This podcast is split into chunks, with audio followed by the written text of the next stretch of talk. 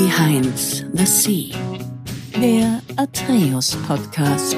Ich bin Franz Kugelum, Direktor bei Atreus und im Behind the Sea Podcast blicken wir gemeinsam hinter die Sea-Level Bühne. Markus, willkommen im Podcast. Hallo Franz, vielen Dank für die Einladung. Ja, absolut. Ich freue mich auf unsere Episode. Du bist aktuell Chief Operating Officer bei Radium, Radium Lampenberg. Das ist Deutschlands ältester aktiver Lampenhersteller. Ja, da kann sich, glaube ich, jeder so ein bisschen was drunter vorstellen. Lampen kennt ja jeder und benutzt jeder tagtäglich. Ohne Licht wären wir, glaube ich, ziemlich aufgeschmissen auf unserer Welt. Ihr macht aber jetzt nicht nur die herkömmlichen Lampen, sondern wirklich allmögliche verschiedene Lichtlösungen. Magst du da mal ein bisschen so drauf eingehen, was so, was so das Portfolio eigentlich ist? Ja, gerne. Also äh, erstmal ähm, muss ich äh, klarstellen, weil bei den meisten äh, Verbrauchern ist es ähm, nicht klar, die Unterscheidung zwischen Lampen und Leuchten. Also die Lampen sind die eigentlichen Leuchtmittel, ähm, sowas wie eine Glühlampe, so kann man sich das eigentlich auch ganz gut merken. Also das, das ist äh, eine Lampe und Leuchten sind gewöhnlich das an der Decke, sag ich mal, ähm, wo dann die Lampen drin sind. Das ist also erstmal die Unterscheidung. Und Radium ist ein Lampenhersteller. Nicht nur Hersteller, auch Vertreiber. Also wir, wir bauen selber und ähm, wir kaufen aber auch zu und verkaufen weiter. Beides. Ähm, Radium ist tatsächlich ähm, älter als Osram, was denke ich auch äh, interessant ist. Ähm, die Absolut. meisten Leute kennen diesen Markennamen, aber ähm, da gab's äh, 1904, äh, als Radium angefangen hat, ähm, gab es erstmal Radium und kurze ja. Zeit später in einer ähnlichen Gegend, sage ich mal, ähm, hat äh, dann auch äh, Osram angefangen und äh, die beiden waren dann auch ähm, Wettbewerber über ein paar Jahre und irgendwann ist Osram ein bisschen schneller gewachsen als Radium und hat dann irgendwann ähm, 50 Prozent der Anteile von Radium gekauft und ähm, mhm. irgendwann später, als äh, Osram dann auch irgendwann mal Siemens wurde und so weiter, ist dann Radium auch in der Konzernwelt dort aufgegangen. Aber ähm, tatsächlich, Radium hat angefangen 1904 ähm, und ist jetzt wieder eigenständig seit zweieinhalb Jahren. Und ähm, seit dieser Zeit bin ich auch bei Radium als Geschäftsführer tätig. Sehr, sehr cool. Ja, also extrem spannendes, ja, extrem spannendes Gewerbe. Ich glaube, man, da kann man gar nicht so viel hören aktuell, auch nicht im Podcast oder generell so in den Medien. Deswegen finde ich es das cool, dass du heute da bist und uns ein bisschen was darüber erzählen kannst. Hast schon den ersten Tipp gegeben. Leuchten und Lampen sind nicht das Gleiche. Wenn man sich jetzt mal in euer Portfolio reinschaut, was, was, was gibt's denn da noch so? Ich meine, da gibt es ja viele Sachen, an die man gar nicht denkt. Man kennt jetzt erstmal nur die herkömmlichen Lampen, um ja. im Raum Licht zu machen, aber es gibt ja noch viel mehr. Genau, da, danke auch, dass du es ansprichst. Also ähm, das Portfolio, das ähm, unser Herstellungsportfolio heute ähm, beinhaltet, ähm, das, sage ich mal, was wir als traditionelle Lampen bezeichnen. Einerseits, das sind ähm, so die klassischen Lampen, wie man sie sich vorstellt, ähm, die ähm, jetzt nicht einfach nur einen Glühfaden haben, aber Halogenlampen zum Beispiel, das sind ähm, solche Lampen, die auch heute noch hergestellt und äh, verkauft werden. Aber es gibt da äh, diverse EU-Regularien, äh, die nach und nach äh, die traditionellen ähm, Leuchtmittel äh, verboten haben und ähm, durch LEDs ersetzen. Es gibt aber darüber hinaus ähm, in unserem Spektrum auch einen, einen erklecklichen Anteil an Strahlern, die okay. ähm, aussehen, sage ich mal, wie Lampen, aber eigentlich äh, kein sichtbares Licht emittieren, nämlich einmal im UV-Bereich und andererseits im Infrarotbereich. Das sind ähm, technische Lampen, wie wir sie bezeichnen, und äh, die gehen in alle möglichen industriellen Anwendungen, ähm, wo eben diese Strahlung benötigt wird.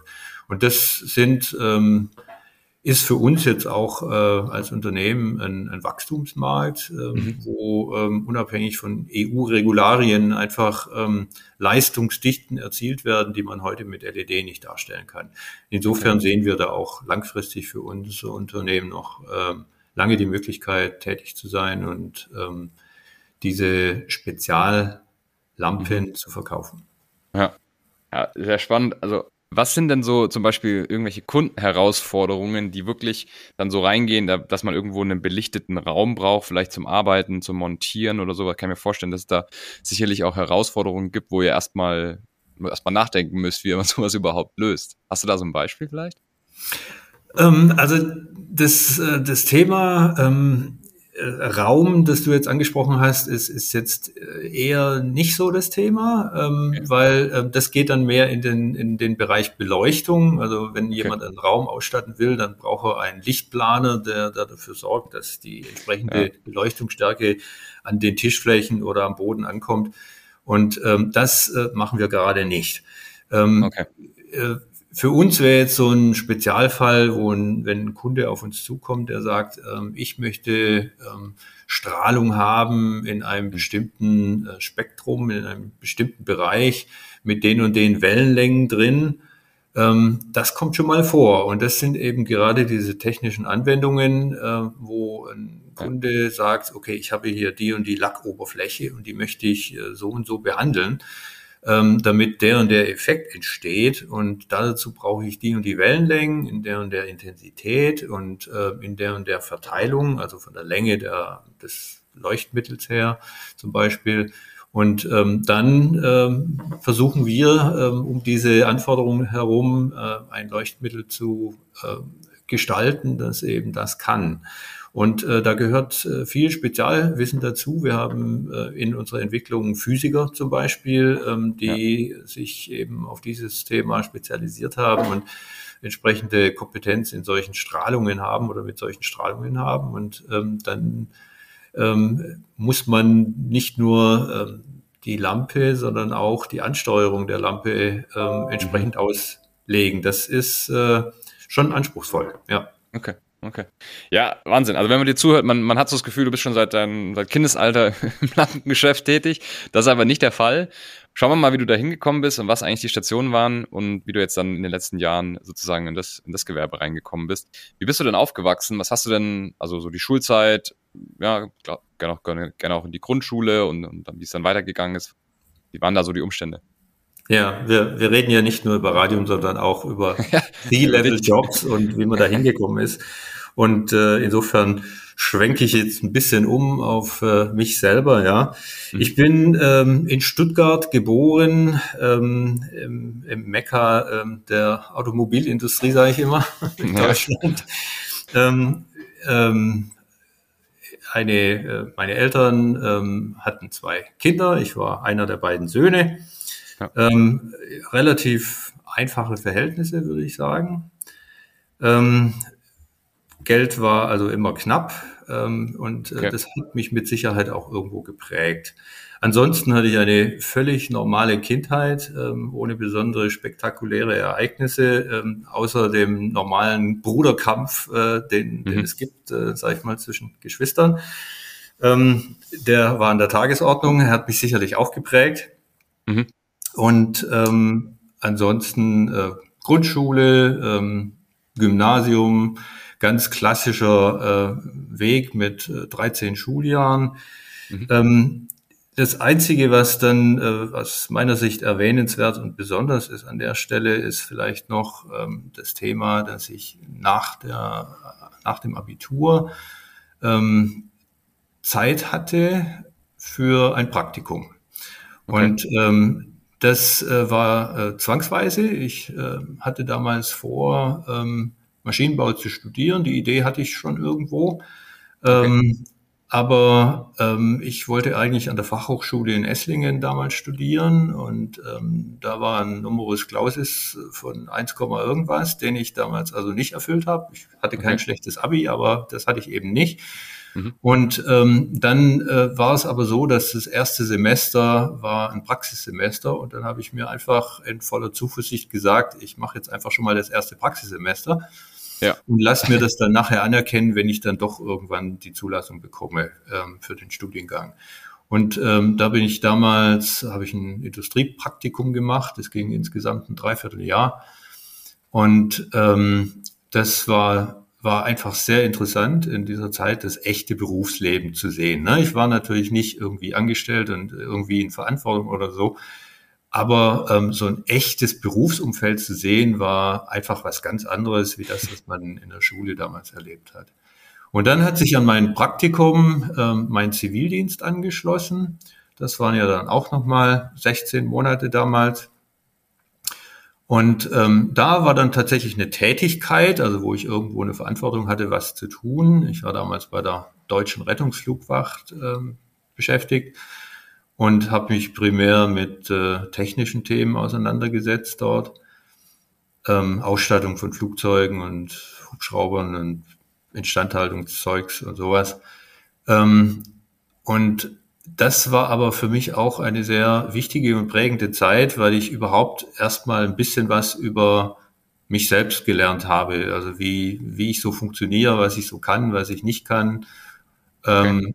das, das lernt man ja in der Schule nicht. Und das war für mich also einfach sehr wichtig, ist Erlebnis und prägend. Und deshalb kann ich auch nur jedem Studenten, der vielleicht diesen Podcast hören sollte, empfehlen, macht ein Praktikum. Das ist äh, absolut sinnvoll, sowas zu tun, ähm, ja. in die echte Berufswelt zu kommen und dort mal ähm, Gefühl dafür zu entwickeln, wie denn so ein Arbeitsleben ausschaut. Ja. Ja, das, ich kenne das. Ich habe das, beim, also bei mir war es auch so, wo ich das erste Mal in einem richtigen Unternehmen war, das ist dann erstmal so völlige Kulturschock. Das ist natürlich ganz anders als in der Schule. gibt es ganz andere Regeln, gibt es ganz andere Gesetze.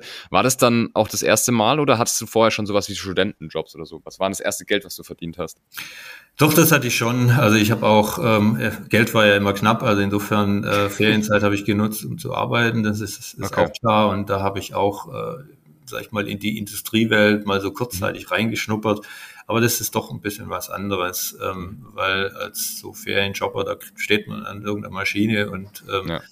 ähm, kriegt da auch ein bisschen was mit, sage ich mal, was man nicht machen will. Also an der Stelle habe ich vielleicht über mich gelernt, dass ich studieren wollte und, ähm, und äh, mein, mein Arbeitsumfeld auch irgendwo selber mitgestalten will. Ähm, das das habe ich äh, da gelernt. Aber ansonsten ähm, so ein Kurzzeitaufenthalt von, von drei, vier ja. Wochen ist ähm, nicht, nicht lang genug, um da wirklich äh, ein Gefühl dafür zu entwickeln, wie so ein Job ausschaut. Okay. Dann hat es ja geklappt. Ich meine, du hast ja dann studiert. War das dann genauso, wie du es dir vorgestellt hast?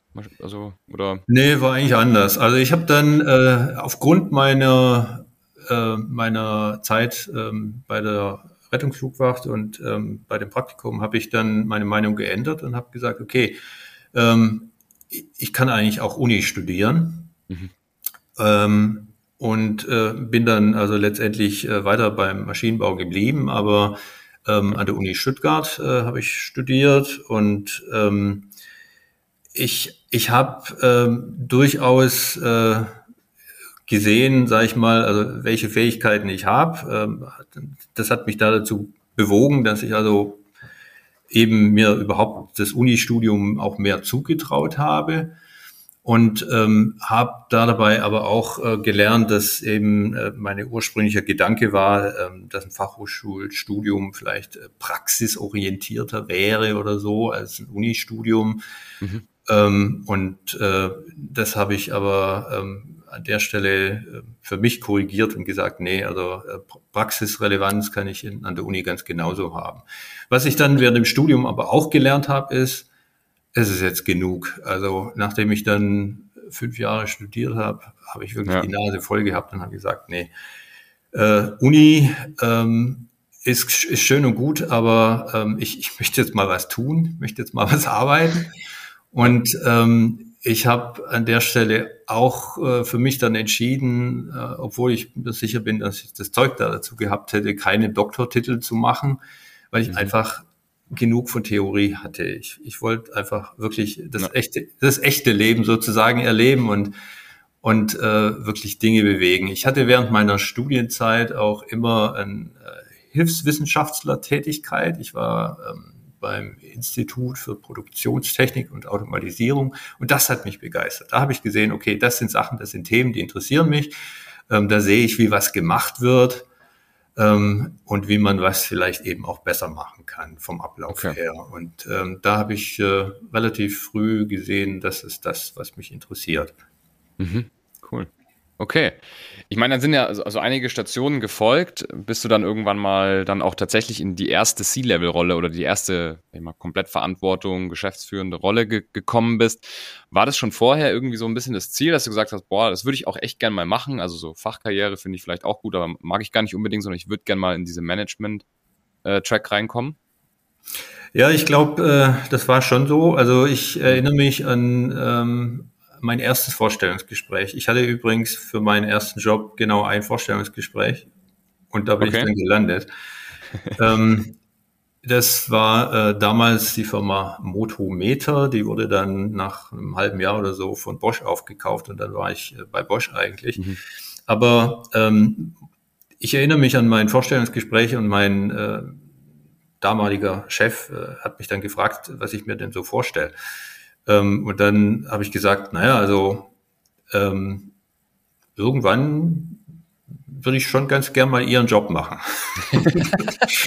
und äh, da hat er dann nur gelächelt und geschmunzelt. Ähm, und äh, seinen Job habe ich dann tatsächlich auch nicht gemacht, aber mhm. ich habe ihn ähm, im Unternehmen, ähm, wenn nicht überholt, aber doch äh, ähm, schnell auf, äh, relativ schnell auf äh, gleicher Ebene wie, wie er gewesen. Das mhm. hat äh, ja fünf Jahre bei mir gedauert. Okay, wow. Und ähm, das äh, war insofern schon in meinem Kopf, ja, kann ich schon sagen. Okay. Ich, ich weiß auch nicht so recht warum, aber ich habe das, ich habe das damals äh, intuitiv geantwortet und, und das war wahrscheinlich auch so. Okay. Kommt das gut an? Ich weiß nicht, oder würde es bei dir auch gut ankommen, wenn jemand sagt, naja, kommt rein, ist ja eigentlich recht ambitioniert, wenn Leute direkt sagen, ich würde eigentlich ganz gerne mal ihren Job machen. Andererseits könnte man natürlich auch so ein bisschen ins Fettnäpfchen treten, oder? Ich glaube schon, dass man auch ins Fettnäpfchen treten kann. Es kommt auf die Persönlichkeit an. Ja. Ähm, ich, man hat ja auch in so einem Gespräch so ein bisschen ein Gefühl, mit wem man da redet. Ne? Und ähm, ich, ich habe damals ein gutes Gefühl von meinem äh, künftigen Chef äh, bekommen. Ähm, und er war für mich auch prägend irgendwo. Ich habe von ihm viel gelernt, aber er hat mich vor allem eben auch gefördert. Und zwar völlig äh, selbstlos gefördert. Also er hat da kein Konkurrenzdenken gehabt oder so ähm, dass er gesagt hätte, oh, oh Gott, äh, der wird jetzt vielleicht meinen Job hier nehmen oder so. Der hat mir das auch überhaupt nicht krumm genommen, ähm, mhm. dass ich das gesagt habe. Im Gegenteil, äh, ich glaube, er hat es eben so beurteilt, äh, wie ich es auch wollte, dass es ankommt, nämlich, okay, der Junge ist ambitioniert, er will was werden. Okay. Und äh, das, äh, das war das Ergebnis und wie gesagt, es hat mir nicht geschadet. Absolut, ja. Dann ging es ja weiter. Ich meine, du hast gesagt, fünf Jahre hat es gebraucht. Warst du da, da warst du ja noch nicht in der geschäftsführenden Position, sondern oder war das dann die erste geschäftsführende Position? Nein, nein. Also ähm, nach fünf Jahren bin ich mhm. äh, Fertigungsleiter geworden okay. bei äh, Bosch. Ähm, das äh, war so, ähm, mhm. dass äh, ich ähm, im Grunde, ich habe als Fertigungsplaner angefangen ähm, mhm. und äh, habe dort äh, Fertigungseinrichtungen geplant, ähm, mhm. auch sehr äh, große, anspruchsvolle Sachen. Ähm, es ging damals um die Anzeigeinstrumente für den VW Golf, also schon, äh, ne, schon eine große Stückzahl, um die es da ging. Ja. Äh, Dreischichtbetrieb und so und, und die Fertigungseinrichtung dafür, die habe ich damals äh, vollumfänglich geplant. Mhm. Und ähm, die, aber was äh, parallel passiert ist, ist einfach das, dass ähm, mein Chef erkannt hat, okay, der, der junge Mann, der ähm, kann mit Menschen umgehen und ähm, der äh, arbeitet strukturiert. Sag ich mal, das, das war eigentlich so okay. ich, die einzigen Grundvoraussetzungen. Ich habe ähm, dann ähm, dort äh, einen Projektleitungsjob bekommen, nämlich genau die Projektleitung für dieses VW Golf Projekt. Okay. Und ähm, parallel habe ich also, ich habe einmal die Projektleitung gemacht und parallel auch noch die Fertigungsplanung dafür. Und okay. ähm, die, die, die, die Bereitschaft einfach oder die, die Fähigkeit, mit unterschiedlichsten Fakultäten äh, zusammenzuarbeiten, also sei es eben Kollegen in der Entwicklung, äh, Elektronikentwicklung, Softwareentwicklung, ähm, Konstruktion, ähm, dann eben die Fertigungskollegen, ähm, dann die Buchhalter, was da eben alles so mitspielt in so einem Projekt und ähm, die unterschiedlichen Fakultäten abzuholen, mit denen äh, verbindlich äh, Ziele zu vereinbaren, nachzuverfolgen und letztendlich dafür zu sorgen, dass dieses Projekt ähm, ähm, zu den richtigen Kosten und zur richtigen Zeit am Start ist. Das, das war die Aufgabe und ähm, okay. ja, die aus meiner Sicht die Grundvoraussetzung ist einfach, dass man mit Leuten umgehen kann. Und Okay. die hat damals mein Chef äh, wohl in mir gesehen und hat mir damit diese Plattform geboten, ähm, mich im Unternehmen auch bekannt zu machen als Projektleiter. Okay. Und das hat letztendlich dazu geführt, dass ich dann Fertigungsleiter bei Bosch geworden bin. Okay. Dann ging es aber weiter. Ich meine, das war dann wahrscheinlich noch nicht genug, ne? Du hast ja gesagt, das ging dann irgendwann in die erste geschäftsführende Position. Wie war das? Oder wie hat sich das ergeben, dass du dann das erste Mal wirklich eine, eine, C-Level-Position hattest?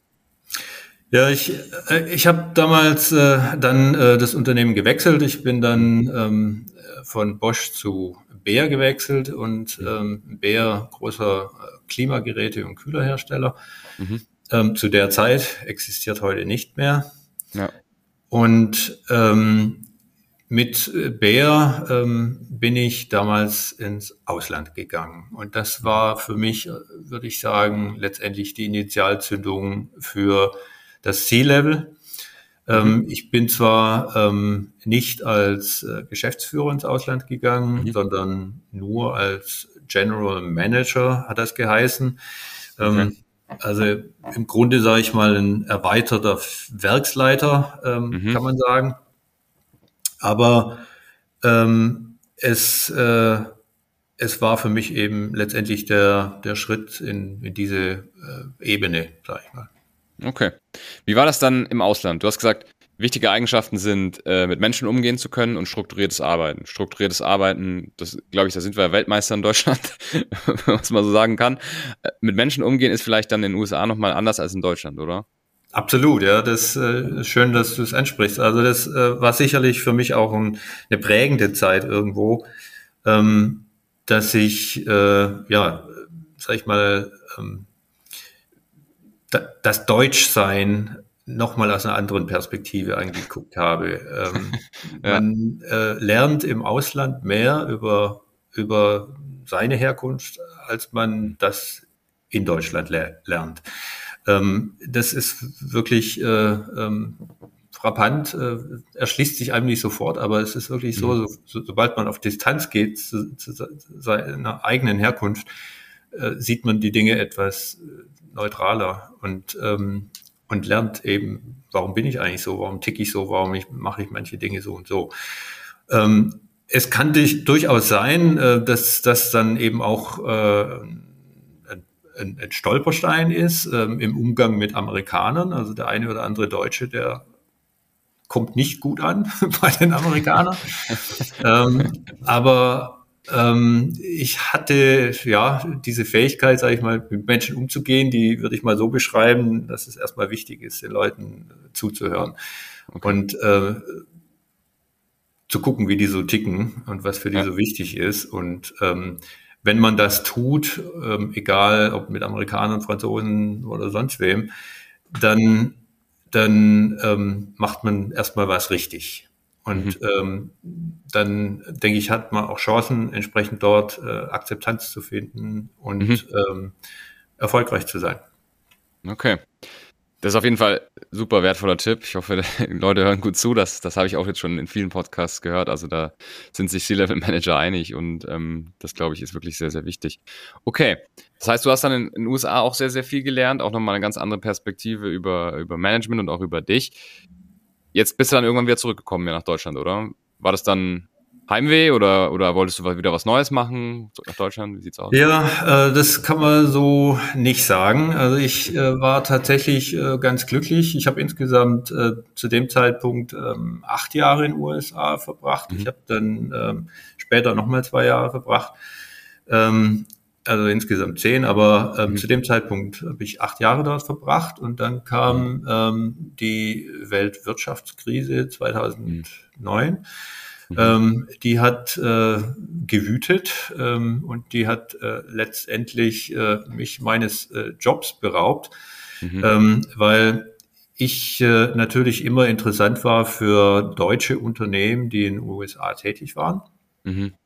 Und ähm, das deutsche Unternehmen, mit dem ich zu dem Zeitpunkt äh, dort war, Firma Technotrans, die gibt's heute noch, Ja. ähm, die haben äh, zu dem Zeitpunkt entschieden, ähm, alle ihre Produktion in USA einzustellen.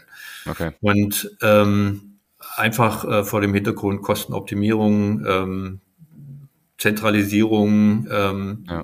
wurde das entschieden. Ich habe die Entscheidung auch mitgetragen, hat äh, mhm. durchaus äh, Sinn gemacht. Aber ähm, damit war ich als äh, Geschäftsführer von der verbleibenden Rumpfgesellschaft in den USA einfach zu teuer und äh, mhm. auch nicht der richtige wahrscheinlich, weil ähm, damit hat sich das Geschäft dann auf ein äh, Vertriebs- und äh, Servicegeschäft äh, reduziert dort, eben ja. ohne Produktion. Und ähm, das ist nicht mein Hintergrund. Äh, ganz klar, da gibt's äh, bessere, die das können. Mhm. Und ähm, vor dem Hintergrund habe ich eben zugestimmt, ähm, de, meinen Arbeitsvertrag aufzulösen, mit entsprechenden Absicherungen für mich. Aber ich habe dann im ersten Ansatz versucht, in den USA äh, ein, eine vergleichbare Tätigkeit zu finden. Äh, ist mir aber nicht gelungen, ja. weil eben deutsche Unternehmen zu dem Zeitpunkt überhaupt nicht äh, irgendwie investiert haben oder an Personalaufbau okay. gedacht haben, wenn überhaupt an Abbau. Ja. Und ähm, als ich dann mein Suchfeld wieder erweitert habe äh, auf ähm, Deutschland und auch meine Erwartungshaltung ein bisschen äh, reduziert habe, ähm, dann bin ich wieder in Deutschland gelandet. Mhm. Allerdings eben nicht als Geschäftsführer, sondern nur als äh, Produktionsleiter weltweit. Aber ähm, ja, man muss ja. eben auch Kompromisse ja. machen können, wenn die Zeiten schwer sind. Klar. Und ich meine, es hat ja bisher dann wieder sozusagen einmal einen Schritt zurück, aber dann wieder zwei Schritte nach vor. Ne? So ist es ja im Endeffekt. Wie ist denn das, wenn man so solche Entscheidungen trifft? Du bist als Zielmanager dann ja für deinen eigenen Arbeitsvertrag so mit, mit verantwortlich. Du hast gesagt, du musst deinen eigenen Vertrag sozusagen auflösen. Wie stellt man sich das vor? Sitzt man dann wirklich so im, im Management am Tisch und, und jeder stimmt dann zu oder, oder hat vielleicht auch gar keine Chance, weil vielleicht auch Banken im Hintergrund sind und wie ist das so? Sind das, wie ist das, was, wie sieht der Prozess Ja, das da ist, ähm, also man, man denkt ja als äh, Manager immer drüber nach ähm, oder sollte es wenigstens. Ähm, hm. Was ist denn jetzt das richtige Setting für das Unternehmen, das ich betreibe? Ne? Das, mhm. Die Frage stellt man sich äh, immer oder muss sich immer stellen. Ähm, bra Brauche ich noch die und die Funktion oder kann ich das verbessern, kann ich das zentralisieren oder ist das und das jetzt vielleicht äh, zu groß oder ist auch das und das zu klein und ich müsste dort äh, ausbauen. Die Frage stellt man sich ständig. Und ähm, insofern äh, muss man auch äh, die Frage äh, der, der Produktion äh, stellen. Eben kann, kann man das woanders äh, billiger machen? Kann man das irgendwie outsourcen? Die, die Frage ist ständig auf dem Tisch. Und insofern habe ich mich auch selber natürlich mit der Frage beschäftigt, ob man das so braucht oder nicht. Mhm. Und ähm, die Insofern habe ich an der Diskussion selber mitgewirkt.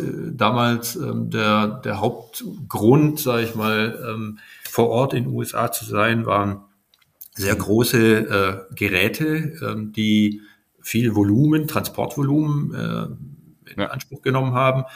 Aber ähm, unsere Kunden haben letztendlich äh, die verwendet und an ihre Maschinen hingebaut und diese Maschinen waren noch größer und hatten noch größeres ja. Volumen. Und dann haben die Kunden gesagt, naja, ich kann die Maschinen theoretisch auch in Deutschland kaufen, ja. in meine äh, Kartons irgendwo, also Kartons waren es nicht, sondern große Holzcrates ähm, noch mit reinpacken und dann sind die mhm. Transportkosten gar nicht viel höher und ähm, das geht dann auch. Und ähm, vor dem Hintergrund hat man dann letztendlich gesagt, dass es für das Gesamtsystem, was wir da ähm, angeguckt haben, die richtige Entscheidung war. Mhm. Und ähm, ja, ich habe da also mitgewirkt. Also um deine Frage zu beantworten, nee, das war nicht so eine Tischsitzung, wo ich dann da davon erfahren habe, dass mein Job weg ist, sondern das ist so ein Prozess äh, geworden, wo sich alle, die in der Krise damals versucht haben, ihre Kosten zu optimieren, natürlich Gedanken ja. gemacht haben, wie können wir es besser und günstiger machen. Unsere Kunden, unsere Lieferanten und auch ähm, unser Unternehmen. Und ähm, da ist man einfach mit dabei. Und ja. ich denke, man muss als Manager auch die Bereitschaft haben, über hm. seine eigene Funktion nachzudenken. Klar. Ja, und wie gesagt, es ging ja dann wieder, wieder zurück ins, in die Geschäftsführung. Bist ja dann jetzt, jetzt wie gesagt, COO. Wie, wie war das dann so, als du dann gehört hast, okay, Lampenwerk, ähm, äh, beziehungsweise ein, ein Lampenhersteller, äh, nicht ein Lampenwerk oder ein Lampenhersteller oder ein Lampenvertreiber, fragt an, Hast du da das schon auf dem Schirm gehabt vorher, das, das, Business, oder war das für dich auch so der, der erste Kontaktpunkt? Dann wurde dir auch erstmal erklärt, was eine Leuchte und eine Lampe ist sozusagen. Ja, das wurde mir garantiert auch äh. erklärt. Also ich, ich selber habe also auch nicht die Unterscheidung machen können zwischen Lampe und Leuchte. Für mich, ich habe immer gesagt, da, hängt eine Lampe an, an der Decke, ja. aber das ähm, habe ich also mich eines Besseren belehren müssen, lassen müssen. Aber ähm, nee, das ging also so. Ähm, ich äh, ähm, also, ich hatte ja schon gesagt, ähm, mhm. äh, Radium ist wieder eigenständig. Ähm, mhm. Da ist ein Investor, der diesen Teil äh, aus einem Konzern herausgekauft hat.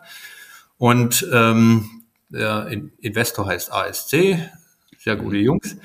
Und ähm, die ähm, brauchten dann für diese gekaufte Einheit ähm, natürlich einen ähm, Mann des Vertrauens, einen Manager des Vertrauens sozusagen, den sie ja. dort ähm, auch installieren wollten, um sicherzustellen, dass die entsprechenden Weichen in die entsprechende Richtung gestellt werden, mhm. in ihrem Sinne. Und ähm, insofern wurde ich äh, von, von dieser Investorengruppe angesprochen, ähm, ob ich mir vorstellen könnte, sowas zu machen. Ich habe ja. dann natürlich als allererstes gesagt, also Jungs, von Lampen verstehe ich gar nichts. ähm, und äh, ja, dann haben sie gesagt, das ist nicht so schlimm. Ähm, wir, wir erwarten das nicht von dir. Wir erwarten von dir, dass du äh, eben ähm, die Dinge restrukturierst, äh, dass du eine Transformation ähm, durchführst und zwar in mhm. unserem Sinne und dazu musst du nur die richtigen Fragen stellen und mit Menschen mhm. umgehen können und mhm. strukturiert arbeiten. Jetzt sind wir wieder beim Thema, was ich vorhin gesagt habe. Die zwei Dinge, ja. die äh, kann ich irgendwo. Und ähm, damit äh, habe ich mich für den Job qualifiziert. Ja. Okay. Und es ist, ähm, wenn ich jetzt fragen würde, ne, also ähm, sind jetzt Lampen das Thema, was mich interessiert?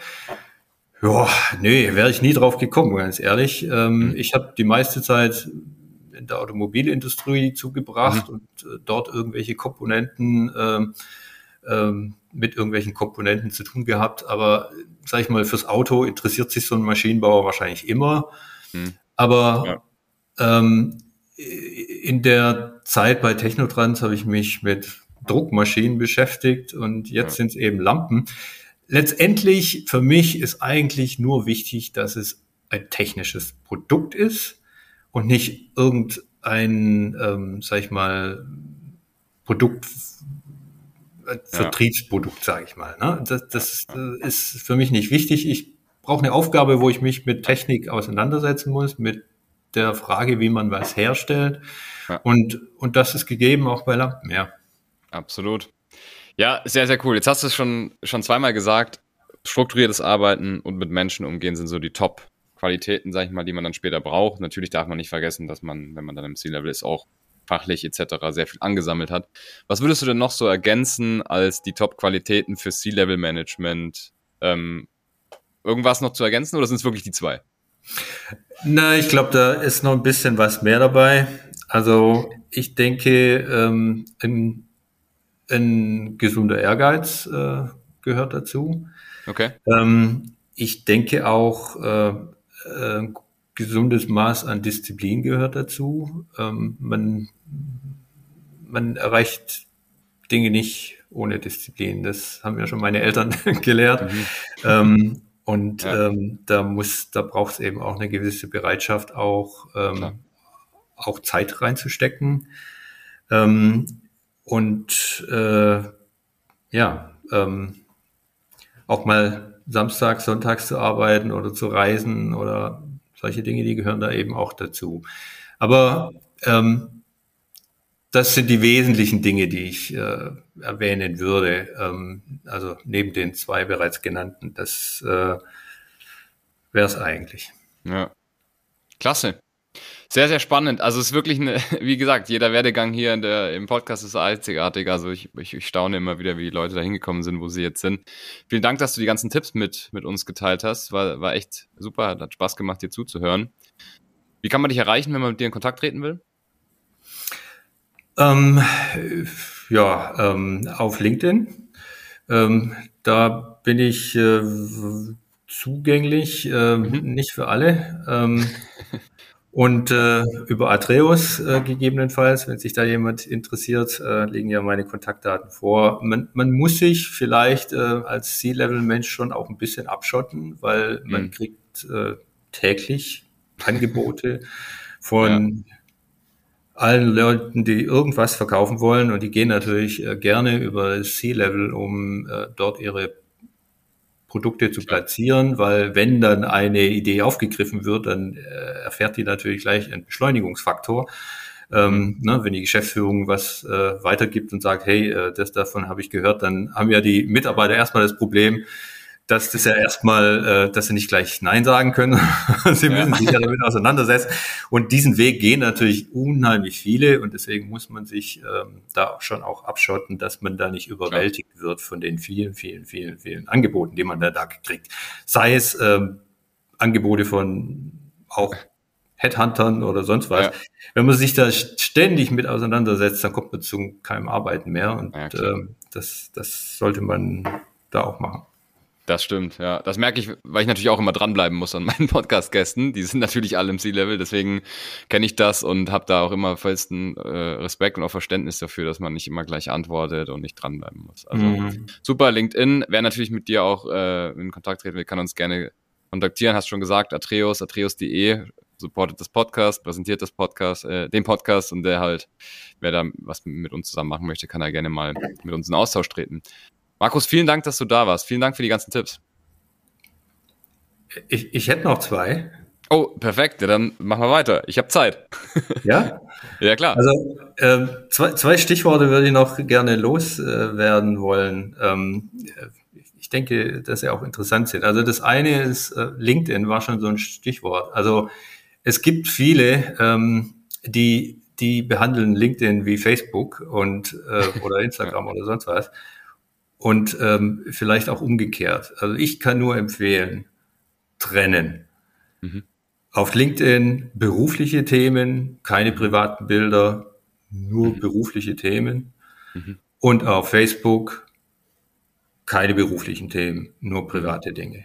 Mhm. Ähm, das äh, kann ich äh, der jüngeren Generation nur ans Herz legen, ähm, weil das, das, das kommt einfach nicht gut, äh, wenn man als äh, Kandidatsuchender ähm, dann auf LinkedIn irgendwelche Bilder von irgendwelchen Fäden sieht. Das absolut ja. nicht. Ne, jeder hat sein Privatleben, alles gut, aber es ist kein berufliches Thema. Äh, würde ich also nicht machen. Ja. Das der eine Hinweis. Ähm, vielleicht Absolut. noch ein, ein zweiter, ähm, der hat so ein bisschen was mit ähm, Routinen zu tun und ähm, wie findet man Balance im, im Leben? Mhm. Ähm, da kann ich nur sagen, ähm, ich finde die ganze Diskussion über Work-Life-Balance falsch. Okay.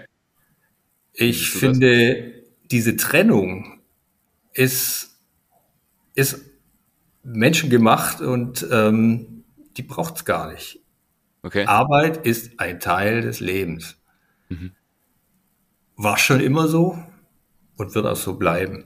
Irgendwelche Menschen in der grauen Vorzeit, die haben gearbeitet, um zu leben. Absolut, ja. Arbeit ist ein Teil des Lebens. In dem Moment, wo man anfängt, die Dinge zu trennen und zu sagen, oh, das da ist jetzt Arbeit und das ist das eigentliche Leben, dann stellt man sich selbst in dem Weg. Man, man kreiert Probleme, die man so sonst gar nicht hätte. Man, man erlebt doch wahnsinnig viele Dinge in der Arbeit. Ähm, ich, ich kann mir ähm, mein Leben gar nicht vorstellen ohne die Arbeit. Die, die, die ganzen Dinge, die Begegnungen, die ich da hatte, die Erlebnisse, die ich da hatte, die will ich nicht missen. Das ist mhm. Teil meines Lebens und ähm, Teil meiner Persönlichkeit. Wenn ich wenn ich das jetzt abtrennen würde und sagen würde, das war nicht mein Leben, sondern mein Leben war, wenn ich in der Türkei oder sonst wo auf Reise war, da würde ich mich selbst beschneiden. Und ähm, das, das sollte der eine oder andere drüber nachdenken. Weil ähm, gerade bei der jüngeren Generation, die ich äh, heute kennenlerne, steht dieses Thema immer wieder im Raum. Und ähm, damit disqualifizieren sich zumindest bei mir viele Bewerber, wenn sie diese Diskussion anfangen. Ja. Und ich glaube, da ja. bin ich nicht der Einzige. Absolut. Also es ist natürlich eine, eine super polarisierende Diskussion. Man muss da schon sehr genau sagen, was man meint. Du hast es jetzt ganz genau gesagt. Arbeit ist ein großer Teil des Lebens. Deswegen ist das Wort in sich ja schon ein bisschen seltsam mit Work-Life-Balance. Das, das würde ja heißen, dass Work, also Arbeit, nicht zum Leben gehört. Ne? In, im, im, im Trugschluss eben falsch. Aber klar, es gibt natürlich dann auch wieder die Argumente und die, die Gegenfront, die sagen, ja, man, man darf sich natürlich auch nicht in der Arbeit irgendwie verlieren, aber das ist ja wieder eine, auch eine ganz andere Diskussion. Insofern, ich finde, ich finde, du hast recht, man erlebt sehr viele interessante Sachen in der Arbeit. Und wenn man von vornherein das Ganze vom Leben ausgrenzt, wie du ja auch gesagt hast, das, das ist, ähm, das ist auf jeden Fall die falsche, der falsche Weg, um äh, da zufrieden zu sein, mit dem zumindest acht Stunden, die man da täglich mit, mit Arbeit verbringt, die sollte man doch auch irgendwie eingrenzen und Spaß haben. Ja. Genau. Super. Ja. Ja, super. Danke, dass du noch die zwei Tipps ergänzt hast. Äh, wunderbar. Also Jederzeit, ne? wenn du noch was hast, schieß los. ja, ja. Nee, ähm, das, äh, das waren die, die wichtigsten Punkte, glaube ich, die wir besprochen haben. Hat mir Spaß gemacht, äh, die Unterhaltung. Ähm, ich hoffe, dass der eine oder andere ähm, irgendwie was da davon äh, mitnimmt. Ähm, ich äh, behaupte nicht, die Weisheit gepachtet zu haben, aber ähm, jeder muss so ähm, Gespräche führen, um sich seine eigene Meinung zu bilden. Nee, wunderbar. Also wie gesagt, mir hat's sehr viel Spaß gemacht. Was ich auch immer sehr gut finde, ist, wenn man mit unterschiedlichen Leuten spricht und die einem immer wieder die Gewissheit geben über ähnliche Themen und Charaktereigenschaften, dass das eben die richtigen sind. Gerade sowas, was du gesagt hast, mit Menschen gut können. Das hört man einmal, das hört man zweimal, das hört man dreimal, das vergisst man aber auch immer wieder. Und wenn man jetzt hier in dem, in, in dem Podcast einfach regelmäßig zuhört und man kriegt das von extrem vielen Top-Level-Managern und Managerinnen gesagt, dann verändert sich, ändert sich das vielleicht auch bei den Leuten. Insofern danke, dass du die, die Sachen nochmal hervorgehoben hast und danke, dass du im Podcast warst. Ja, gerne. Super. Wer jetzt noch zuhört, bitte unbedingt eine Bewertung da lassen für den Podcast. Das könnt ihr bei Apple, bei Spotify, bei allen gängigen Plattformen, wo ihr das anhört, machen. Wenn es sogar eine Plattform ist, wo ihr einen Kommentar schreiben könnt, dann macht das gerne auch. Würde ich mich sehr darüber freuen und hilft natürlich solche Episoden wie die jetzt mit dem Markus an möglichst viele Leute zu bringen, dass möglichst viele Leute auch davon was haben. Wenn ihr automatisch die Folgen jeweils pro Woche dann in eurem Feed haben möchtet, dann abonniert am besten den Kanal, dann passiert das nämlich automatisch und ihr müsst euch nicht drum kümmern, da den Anschluss möglicherweise zu verlieren. Podcast wird präsentiert von Atreus, das hatte ich schon erwähnt, www.atreus.de, wer sich für Interim Management und Top-Level-Positionierung interessiert oder selber sogar welche sucht, schaut da auf jeden Fall mal vorbei und geht dann einfach mit mir in den Austausch. Markus, vielen Dank und schönen Tag dir noch. Ciao, ciao. Danke, Franz. Tschüss.